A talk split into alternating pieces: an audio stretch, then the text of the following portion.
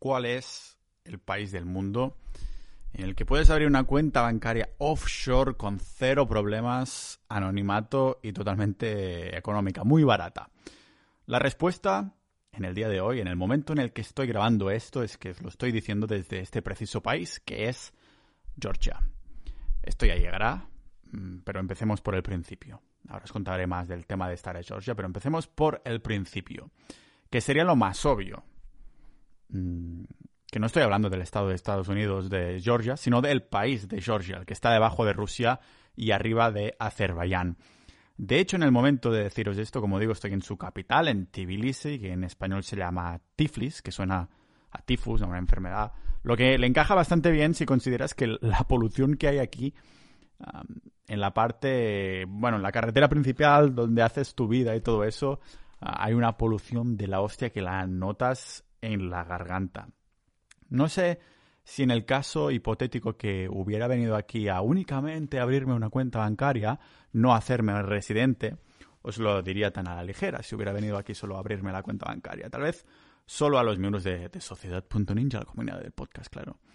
Teóricamente, las agencias tributarias de los países a los que he vivido ya me estarían buscando, ¿no? Si dijera aquí, eh, que he abierto una cuenta bancaria en Georgia. La realidad es que, aparte de que Georgia no comparte información bancaria hasta el 2023, en esto también entraremos en el episodio de hoy, tener cuentas bancarias offshore no es ilegal. Lo que es ilegal es no cumplir con tus obligaciones fiscales en el país en el que residas. Por ejemplo, no pagar tu IRPF o los impuestos que te toque pagar en los países que vivas. Que, que el pago venga de una cuenta bancaria offshore le tendría que sudar completamente a, a Hacienda. Y digo tendría, porque aunque sea legal, no está bien visto. A las instituciones públicas les encanta tener la opción de meter mano ahí a, nuestra propiedad privada cuando les sale los cojones y poder acceder a toda tu información.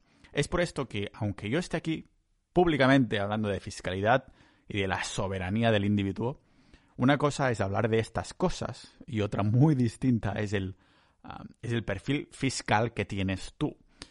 Me refiero a que puedes hablar de bajos impuestos, de liberalismo, de teoría de las banderas, pero a la vez tener un perfil fiscal bajo. Este es el motivo por el que tengo una o quizás más cuentas bancarias offshore, por las razones que siempre estoy reiterando en este maravilloso podcast de ninjas de la vida.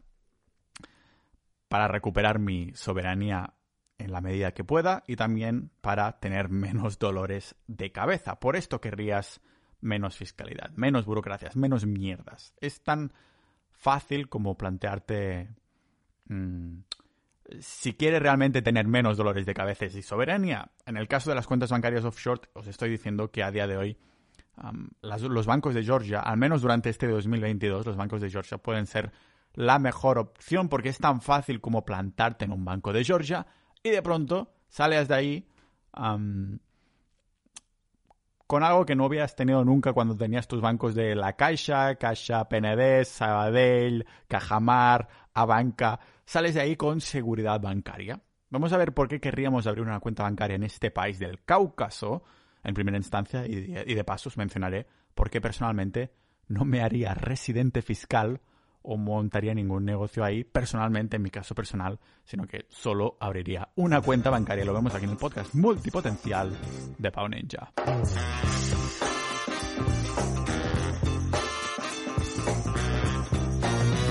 Este podcast se mantiene objetivo, independiente y libre de patrocinadores gracias a los miembros de Sociedad.ninja, la comunidad de nuestro podcast que además tenéis acceso ya que estamos hablando de fiscalidad, hay que decir que últimamente hemos hecho unos episodios muy interesantes. Son episodios exclusivos para los miembros de Sociedad.ninja. A cambio de que me dais soporte, pues también hago un contenido extra ahí, aunque realmente la potencia yo creo que está en, el, en la comunidad en sí que tenemos en los chats de Discord. Pero sí que últimamente estamos haciendo episodios exclusivos sobre fiscalidad que pueden ser muy interesantes si sois nómadas digitales, empresarios o las dos cosas.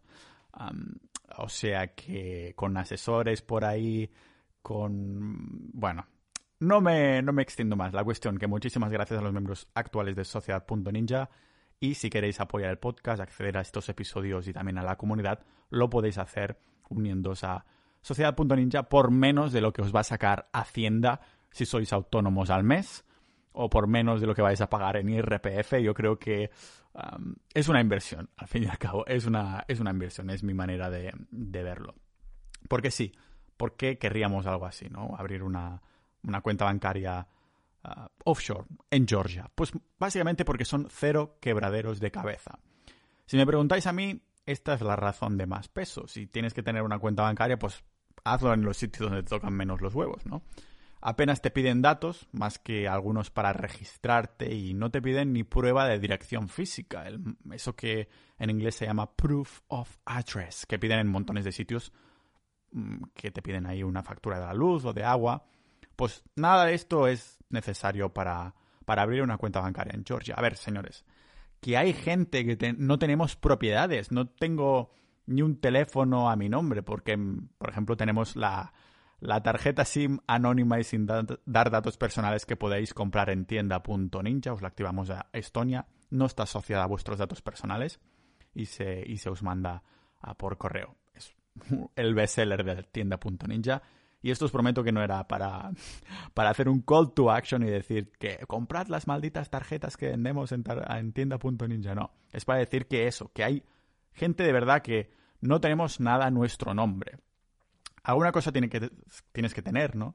Ah, como son cuentas bancarias, pero lógicamente irás a aquellas que son más ah, travel friendly, ¿no? Es como si vas a un puto país y te piden, eh, tienes que tener un billete de salida. ¿Qué pasa? Que no puedo planear según la marcha, me lo tienes que controlar todo. Eso vendría a ser un poquito lo mismo. Tendrás que tener cuentas bancarias, pero vas a ir a, a las que sean más amigables según tu estilo, tu estilo de vida. Y no tienes por qué moverte constantemente. También te pueden interesar si eres una de estas personas que, bueno, que quiere hacer negocios. Y vamos a, hablar de las características de las cuentas bancarias de, de Georgia en un segundo. porque, porque no es solo el hecho de que aceptan a personas sin un proof of address, sin una dirección física como podría ser yo personalmente. ¿vale? Al sector bancario en Georgia esto le parece genial porque ofrece que puedas abrir una cuenta de banco de forma fácil, rápida, con, además con pocas explicaciones, solo un papel, un papel de CAICE, es decir, dando tus datos personales, que además no comparten con otros estados por ahora. Y además también es muy fácil, no te esperes ahí que te van a cobrar mil comisiones por todas estas ventajas, ni, ni, mucho ni menos. He venido aquí a explorar las cuentas bancarias georgianas, ¿vale? Como digo, no hace falta ser un nómada digital, un millonario de Bitcoin o tener decenas de muebles por todo el mundo. Los normies, como yo, que buscamos más soberanía, las podemos abrir y va como un guante, que por cierto he encontrado una persona aquí que ofrece acompañamiento para abrir la cuenta bancaria en Georgia es para los que necesitan un traductor en georgiano e inglés al español, pues esta chica os, os acompañará por un módico precio. Podéis encontrar el servicio en las notas del episodio. ¿Y por qué nos da más soberanía, más independencia de los estados? Pues porque por ahora los bancos georgianos son sin CRS. CRS, esto que suena como un Android de Dragon Ball, el CRS en verdad es una normativa sistematizada para que las eh, instituciones tributarias de los estados se vayan intercambiando información de forma automática. Y esto no significa que automáticamente aparezcas ahí en el ordenador de los inspectores de Hacienda si hay este tratado. No. Esto solo sucedería si estos estados dentro de los tratados de CRS lo piden explícitamente, piden información tuya. Pensad que la mayoría de países han aceptado y forman parte de este, de este tratado CRS. Nuestros queridos inspectores podrían decir, oye Andorra, ¿tiene Manolito alguna cuenta bancaria aquí? O no sé, lo tienen que pedir específicamente, ¿vale? No es que automáticamente, ¡pum!, aparezcas. Por eso hay los formularios estos como el 720, ah, formularios los... Um, sí. Y, que somos nosotros que proactivamente, jugando con el puto miedo, tenemos que decirle a Hacienda lo que tenemos públicamente, ¿no? porque ellos sí que lo podrían pedir, pero es como un acto así burocrático y todo lo demás, ¿vale? Y ahí, pues los inspectores de Hacienda tienen ahí todo lo que tiene Manolito Gafotas por ahí. Y pongo Andorra como ejemplo porque antes Andorra o Suiza no daban ningún dato. Pero como también se han adherido a la normativa CRS, ya no son paraísos fiscales. De hecho, la etiqueta de paraíso, paraíso fiscal está, yo diría que en un 80-90% relacionado con esta normativa. Si un país está adherido al CRS, si cumple además también de otras cosillas, pues es más que probable que sea considerado uh, paraíso fiscal, porque pasa información si se lo piden. antes era así. Andorra, pásame. No, no tiene ningún puto derecho España a pedirme nada de mis clientes, y en su derecho estaban, ¿no? Así que en nuestro caso no, Georgia no pasa información de sus clientes bancarios, es como lo que era Andorra o Suiza antes, por ahora. lo que hace que puedas hacerte una cuenta bancaria blindada, totalmente blindada. Por esto, en los últimos cinco años, Georgia ha sido para Rusia lo que Andorra fue para España en el pasado. Georgia es ah, de los pocos países del mundo que no ha firmado este tratado CRS, Common Reporting Standard, y cuando miramos la lista en Wikipedia de estos países que sí los han firmado, dice países que aún no han firmado este tratado. Y ahí aparece Georgia. ¿Y por qué remarco este aún? Países que aún no han firmado este tratado. Pues porque se da por hecho que en algún momento de, de la historia todos los estados del mundo habrán firmado. Por suerte o por desgracia, la información compartida entre estados en algún momento de la historia estará implementada por todos lados. De hecho, Georgia ya ha aceptado y ha estado de acuerdo en que participará en este intercambio de información a partir de 2023. O sea que si este es el motivo principal de abrir una cuenta bancaria para ti, toca reevaluar, ¿no? Si vas a hacerlo solo porque está blindada y ya está. Aunque es verdad que para ahora es una ventaja enorme y aunque llegue 2023 mm, no es que Georgia le vaya a mandar informes a las haciendas, a las agencias tributarias con todos sus clientes. Ah, como digo, será solo si te lo piden, porque no comparte información con las autoridades fiscales de nuestros países de cuna, y esto es lo que hace que el banco de Georgia raramente te pida una prueba de residencia fiscal o de dirección física. Y es ideal para el turista perpetuo o para aquel que um, se estresa solo de pensar en la maldita burocracia y de que los bancos te van a chapar y cosas de estas, ¿no? Como sería yo, por ejemplo, que cualquier cosa a mi nombre me causa dolor de cabeza, de alguna manera. Yo soy en este caso un poquito extremista, ¿no? pensad que, claro, una de las preguntas que os podáis decir es, hostia, Pau, pero Georgia, un país en el culo del mundo, tampoco está en el culo del mundo, en el culo de Europa, de la zona geográfica europea, me da un poquito de miedo, porque claro, al menos en España, pues tengo las oficinas, unas oficinas que van cerrando continuamente y que cada vez ves menos, viva el DeFi. entonces, de alguna manera, te, inicialmente cuando te digo, oye, que las cuentas bancarias de Georgia están bastante bien, dices, sí, muy bien, pero ¿cómo sé yo que no van a correr ahí un estado de mierda aquí que es todo contaminado, con perros por la calle, con las, aceras hechas a parches, literalmente, menos la calle principal? ¿Cómo sé yo ¿Por qué coño tendría que fiarme de un banco así, no? Vamos a ponerlo en perspectiva a vista de pájaro. Hasta 1991 Georgia formaba parte de la Unión Soviética, al igual que, Estonia y muchos otros países que salieron de ese, de ese antro, ¿no? De, las, de los grilletes del comunismo, por suerte.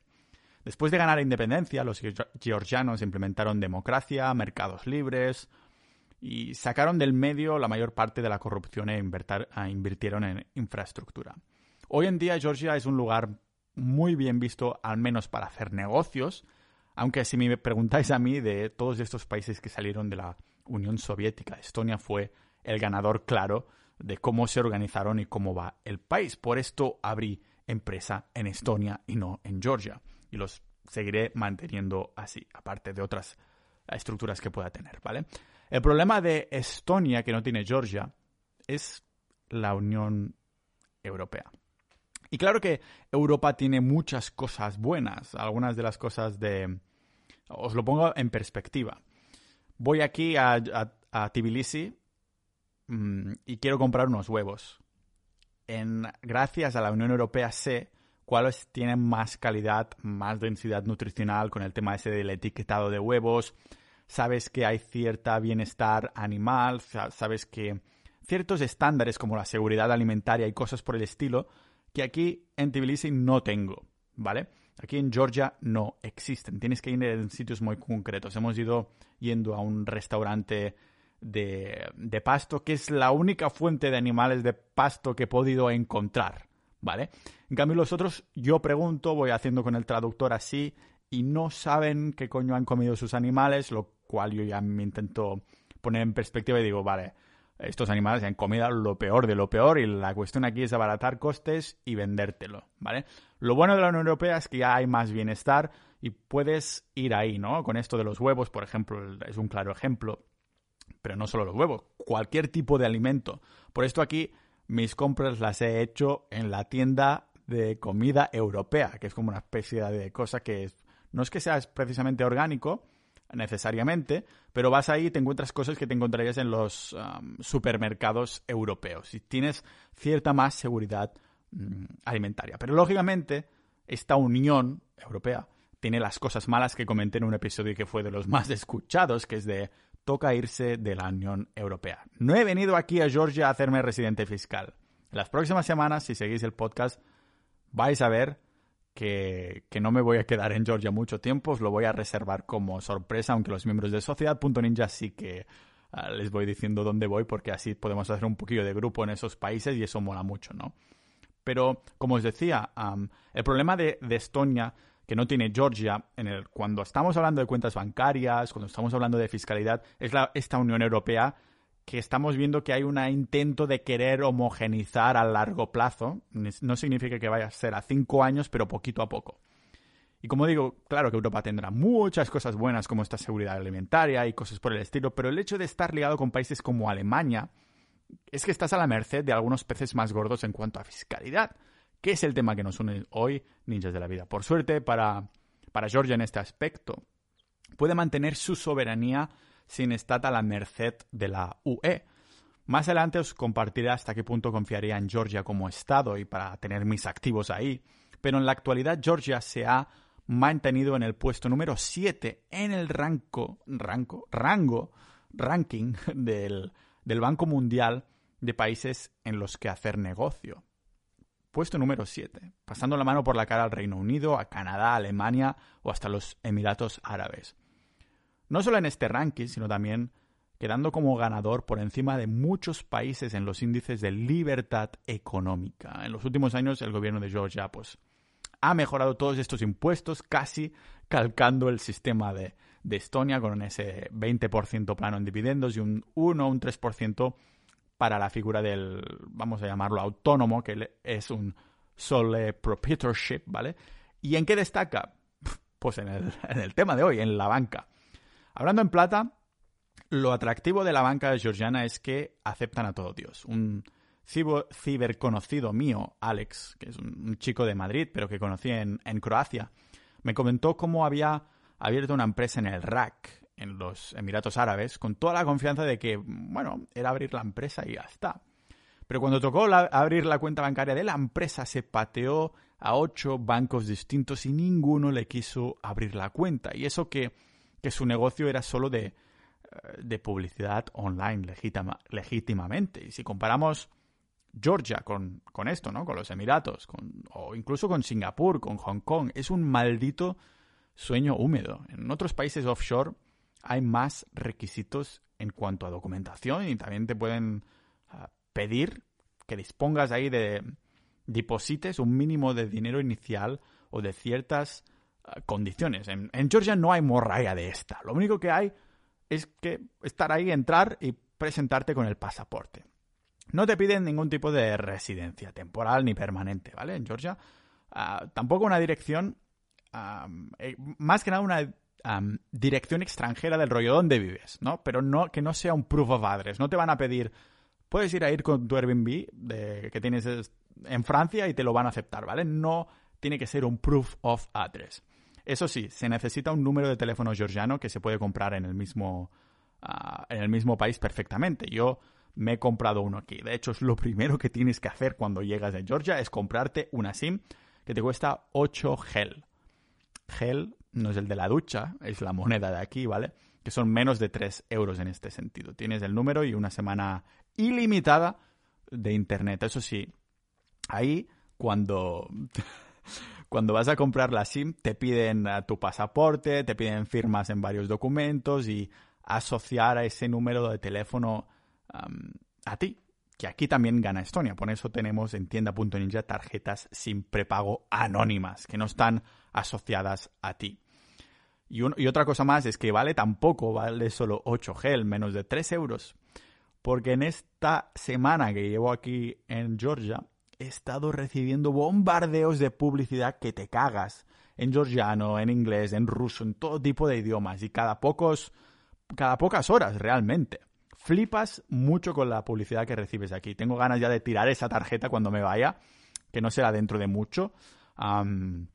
Porque ya ves por qué cuesta tan poco. Claro, yo me presenté ahí a una mierda oficina que solo vendían tarjetas SIM, no tenían teléfonos. Yo les pregunté, ¿vendéis Android o algo así? Dice, no, solo tarjetas. Y digo, ¿cómo puede subsistir, este negocio? digo, claro, coño, porque les pagan un montón en publicidad y saben que como todo Dios se va a tener esa tarjeta, van metiendo ahí la publi a saco. Pero no me gusta nada porque es una publi totalmente ah, invasiva. El caso es que la necesitas, esta tarjeta igualmente.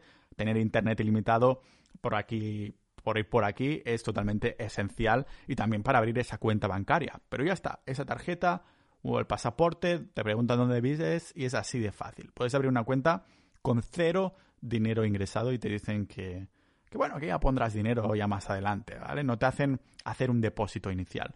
Las probabilidades de un no residente de ir al primer banco que vean Tbilisi y salir de ahí con una cuenta bancaria son de un 99,999%.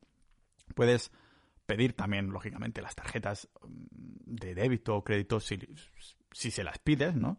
Y están a precios muy respetables, ¿vale? Sin comisiones fijas, ni mensualidades, ni anualidades. Con comisiones estándares que solo se aplicarían en, las típicas conversiones de divisas o si sacas dinero de un cajero que van del 0,15% a un 0,6%.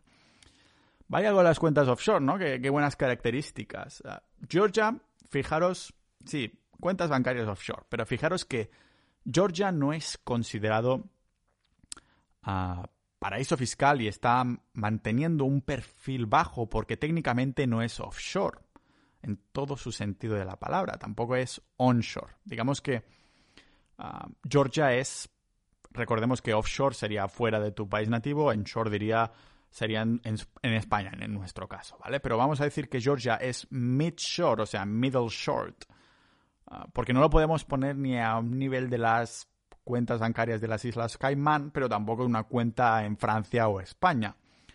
Georgia no es considerado un país fiscal, un paraíso fiscal al menos hasta ahora, pero sí que está en unas aguas turbias, Aunque tampoco podemos decir que a día de hoy esté en listas negras o ni siquiera unas listas grises de ningún país porque pasa desapercibida, con un perfil bajo. ¿Por qué? Pues porque en algo que sí supera a Estonia, aparte de la soberanía que mantiene de Europa, es que Georgia no se ha visto implicada en ningún escándalo de lavado de dinero como, como pasó en Estonia, en Letonia o Malta. Recordemos que Estonia se hizo tan laxa en las leyes de, de, criptomonedas, o más bien de empresas que querían ofrecer servicios de criptomonedas, para atraer empresas de inversión, que hubo lo que pasó es que hubo un caso en el que habían blanqueado miles de millones de euros y estaban ahí ah, sentados estas, tanto dinero en unas cuentas de ah, Danske Bank.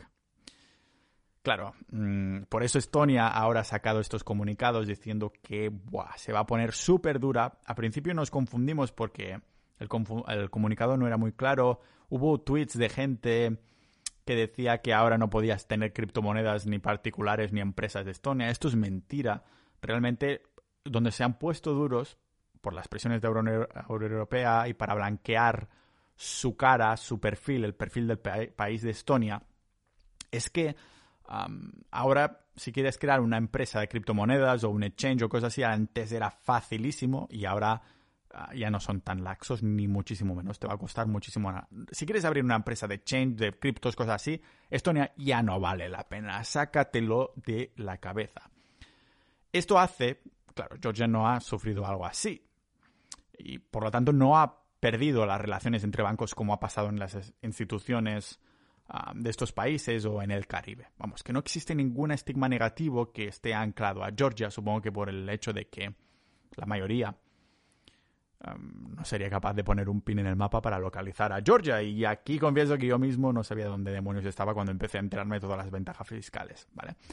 con una midshore como Georgia no levantamos sospechas. Y no me refiero a que queremos mantener un perfil bajo porque vamos a hacer algo ilegal. Queremos mantener un perfil bajo jurídicamente y fiscalmente mm, hablando para que simplemente no nos, toque, no nos toquen los cojones. No queremos que nos toquen los cojones constantemente con documentos, con preguntando cosas, que te traten como un maldito criminal solo por tener empresas en el extranjero, ¿vale? Esto sí es vivir. No Vivir es no recibir cartas de ninguna agencia tributaria y hacer negocios sin que te pidan contabilidades o explicaciones ah, siempre que te mantengas en el marco de las cosas que están bien hechas. Por ejemplo, el exchange que uso para las criptomonedas opera tranquilamente en Georgia, ¿vale? Pero ahora intenta hacer una transferencia desde, desde o a un banco en Belice, en Santa Lucía o alguna de estas jurisdicciones del Caribe. Te dirán que que no puedes meter dinero desde mm, a Kraken o a Coinbase o donde sea. No. Aparte de políticas de apertura bancaria bien, liberales y, ser una mid-short, la gente se abre ahí las cuentas porque tiene la confianza de que es un país estable, al menos económicamente. O bueno, dejadme corregir esta última afirmación. Se abren cuentas en Georgia porque es más estable políticamente y económicamente que sus países actuales de residencia. Eso sí, Cuidado con eso, ¿vale? Porque yo voy caminando por aquí en la calle y tengo la sensación que este país se va a colapsar en algún momento, que Georgia va a colapsar en algún momento y aquí hay que ir con cuidado. Como siempre hay que hacer un zoom out y ponernos en vista de pájaro para ver todo el panorama. Los bancos georgianos no tienen seguro de depósito y esto suena muy mal, ¿no? No tiene seguro de depósito. Ah, mierda, si quiebra el banco se va todo mi dinero a la mierda. Podría ser, lo puedes mirar como algo muy negativo y dices, Pau, ¿cómo va a ser esto algo positivo? Que no esté mi dinero asegurado. Esto no es necesariamente malo y déjame explicarlo, ¿vale? En la crisis de 2008, el, Estado chipriota robó literalmente a los ciudadanos que tenían más de X euros en sus cuentas. Todo el dinero a partir de esa cantidad, el Estado literalmente lo robó porque el Estado lo necesitaba, ¿vale? Recordemos que Chipre es uno de los países de Europa con más deuda. Y recordemos también que están ofreciendo ahora todas estas políticas fiscales aventajadas, que esto tiene data de caducidad. Ah, podemos esperar que en cinco años Chipre ya no va a ofrecer esto, Portugal tampoco, ah, nada. Nada de la Unión Europea estará así eh, dentro de cinco o diez años, como muy, muy, muy tarde, que no, no creo que llegue a los diez, será más o menos en un periodo de cinco años, por presiones de la Unión Europea. Y recordemos esto, que Chipre es uno de los países europeos, está en el ranking, en el top, con más deuda de Europa. Eso demuestra también que estas políticas fiscales no es todo lo que se necesita para construir un buen Estado. Pongo a Estonia de, ejemplo en este sentido, ¿vale? Como mínimo, estos chiprotas estaban cubiertos hasta 100.000 euros, ¿vale? En Georgia ni eso. Si abres una cuenta bancaria, ni eso. Que sepas que no estás cubierto ni eso. Así que, buf, qué miedo, ¿no? Esto me daría para un episodio entero sobre la seguridad bancaria, pero os voy a decir algo. En caso de una crisis, la mejor cuenta bancaria no es la que tiene más seguro depositario, no. Es la que está en países de más responsabilidad fiscal. Países con bancos conservadores bien manejados, finanzas sólidas y que no hacen inversiones de riesgo. Por esto no tienen, yo no tengo ninguna cuenta en España, porque no cumple con estas características. Explicaré esto en profundidad en otro episodio, pero no me dejaría llevar demasiado en eso de asegurados hasta 100.000 euros. No. En caso de recesión económica, ya te digo que estos seguros se los lleva el viento. Irónicamente son de todo menos seguros. Los bancos georgianos en este caso no tienen seguros depositarios, pero están mucho mejor manejados que en España y, con buenos balances. Estos sin mencionar que están bien integrados en el tejido económico, en la economía doméstica, lo que hace que sea poco probable que el gobierno los dejara meterse en problemas en caso de crisis. Aún así, esto en teoría muy bien. Pero yo no puedo evitar que haya un algo dentro de mí que me crea cierta inseguridad en este sentido. Una inseguridad que tengo que confesar que es menor, eso sí, que cuando tenía cuentas bancarias en España o, algún otro país. El caso ninjas de la vida es que este miedo, esta desventaja, la de no tener seguro depositario, en mi caso particular la he convertido en una, en una ventaja, al menos para un viajero perpetuo en mi situación. Fijaros, desde que empecé a invertir en Bitcoin, todo mi patrimonio está en Bitcoin. Ah, ya me entrevistaron ahí en, televisión española, en la 2, hace... Está por ahí en YouTube si buscas Capitalista Libre, todo ah, mis ahorros en Bitcoin o Capitalista... Algo así. Bueno, salgo por ahí en, en esa entrevista, ¿no? Todo lo tengo metido en Bitcoin. Y una regla que siempre he tenido con mis finanzas personales desde entonces ha sido no tener más de 10.000 euros en fiat, más de 10.000 euros o dólares o algo así en fiat, en ninguna cuenta bancaria. Ni de empresa ni personal. Mi regla es que todo lo que pase de este umbral de 10.000 euros tiene que estar metido en Bitcoin, en el que creo que ellos es el valor refugio que se lo zampa a todo. Ya veis por dónde voy, ¿no? El hecho de no tener ningún, que por cierto, cuelgo, pondré, os pondré por las notas del episodio ese, ese vídeo en el que me entrevistan donde dije que puse todos mis ahorros en Bitcoin y sigo manteniéndolo desde entonces porque la estrategia ganadora es la que sigues, no es la que encuentras, ¿vale? El hecho de no tener ningún seguro en, depósitos bancarios, ya sea en los llanos o donde tenga cuentas, si es que no tienen depósitos bancarios, ah, sí, seguros en el depósito bancario, esto haría que tuviera más presente que nunca que no quiero tener dinero fiduciario, dinero deuda. En mis cuentas solo quiero tener ahí lo mínimo y esencial para los gastos mensuales de los próximos 6 a 12 meses como máximo, como máximo. El, el llamado, lo que se llama depósito de seguridad, el colchón donde caerte. Y el resto, pues el resto lo considero ahorro a largo plazo, excedente, que paso todo a Bitcoin. Y ahora que mencionamos a Bitcoin, recordad que Georgia aún no está compartiendo información. Esto significa que para el momento, aquellas personas que quieren comprar Bitcoin tranquilamente con su banco de Georgia, vía exchanges, yo voy a dejar en las notas del episodio cuál uso yo, pues lo permiten. Lo puedes hacer sin dar explicaciones. Y mm, pintándolo todo también con la banca de Georgia, dan ganas de, de abrir ahí una empresa, montarte la residencia fiscal y esa eh, y esas cosas, ¿no? Si yo no lo he hecho, si no voy a hacerlo, lo tengo 100% claro, no voy a vivir aquí, solo he venido de paso unas semanitas a hacer gestiones. Ah, tengo mis motivos, ¿no? El primero es que para administración, burocracia y acercamiento, Estonia me parece una opción muy superior. El truco está en encontrar unos buenos contables, ah, porque ya sabéis que estoy muy, muy, muy descontento con, ah, con el paso del tiempo eso lo comenté más extensamente en el episodio privado de Sociedad.ninja, pero uh, estaba con unos contables llamados Tu Empresa en Estonia, que ahora se llaman Compaño, y ya no los recomiendo más. Ah, no los recomiendo más, porque al principio estaba muy bien. éramos 100, 200 clientes y lo estaban manteniendo bien, iban aumentando el equipo, pero ahora que son más de mil clientes, han, se han centrado en la automatización de los procesos en vez del soporte. Te pueden tardar una semana en contestar las preguntas que puedas tener. Aunque no seas una persona pesada, yo puedo estar meses sin preguntar porque todo está automatizado, pero cuando tengo una pregunta espero que se me responda y que el soporte esté así.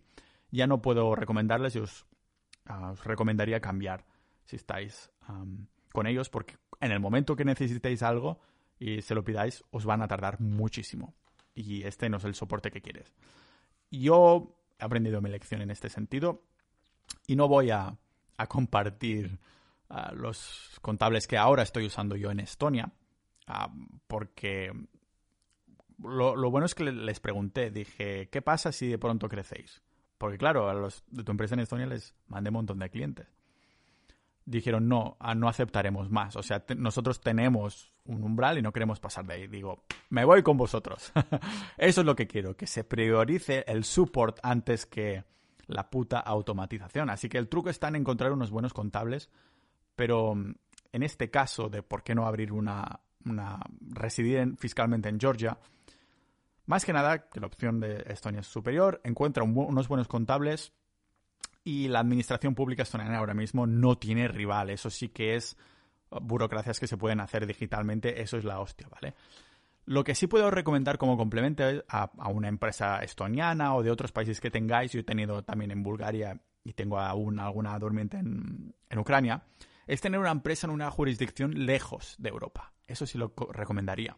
Por ejemplo, hemos mencionado el RAC, ¿vale? Emiratos Árabes, Ucrania, sitios así, pero también las típicas LLC de Estados Unidos. Eso entraré, ya hemos entrado en, Sociedad.ninja un poquito, pero voy a hacer episodios en abierto hablando también de las LLC, porque tocará hablar uh, de las LLC, Limited Liability Company, como herramienta del, del turista perpetuo, esa persona que no tiene una residencia fiscal fija. Un recurso no muy explorado y con zonas grises que quizás podamos explorar, y como bien saben los miembros de Sociedad.ninja, uh, bueno, ellos ya estarán uh, familiarizados en este sentido. Así que hoy quería hablar un poco, aprovechando que estoy en Tbilisi, en Georgia, ¿por qué no me voy a hacer residente fiscal aquí? Pero que tienen buenas cuentas bancarias, es como una cuenta suiza back in the days, en esos, en esos tiempos pero es una sociedad que no, no, me gusta. Muy buena gente, eso sí, pero no podría yo vivir aquí y no lo voy a hacer nunca. Cada uno tiene ahí sus, sus gustos. Estonia, sabéis que he vivido ahí como un año. Estonia, el mejor tiempo para vivir si queréis pasar seis meses de, de fiscal, de residencia fiscal. De abril a septiembre es lo mejorcito, pero hay personas que dicen igualmente yo quiero vivir viajando o no quiero estar seis meses en un sitio o quiero irme a Latinoamérica, lo que sea. Pero ya digo que me parece muy superior. El tema de las cuentas bancarias, sin duda, Georgia pasa ahora mismo, al menos por 2022, la mano por la cara muchísimas instituciones, estados y cosas así. Así que lo podéis considerar incluso para hacer operaciones durante este año. Eso no es una recomendación de fiscal. Yo no soy fiscalista, no soy asesor ni nada por el estilo. Esto es un diario personal y nos vemos en el próximo episodio de este podcast multipotencial de Pau Ninja.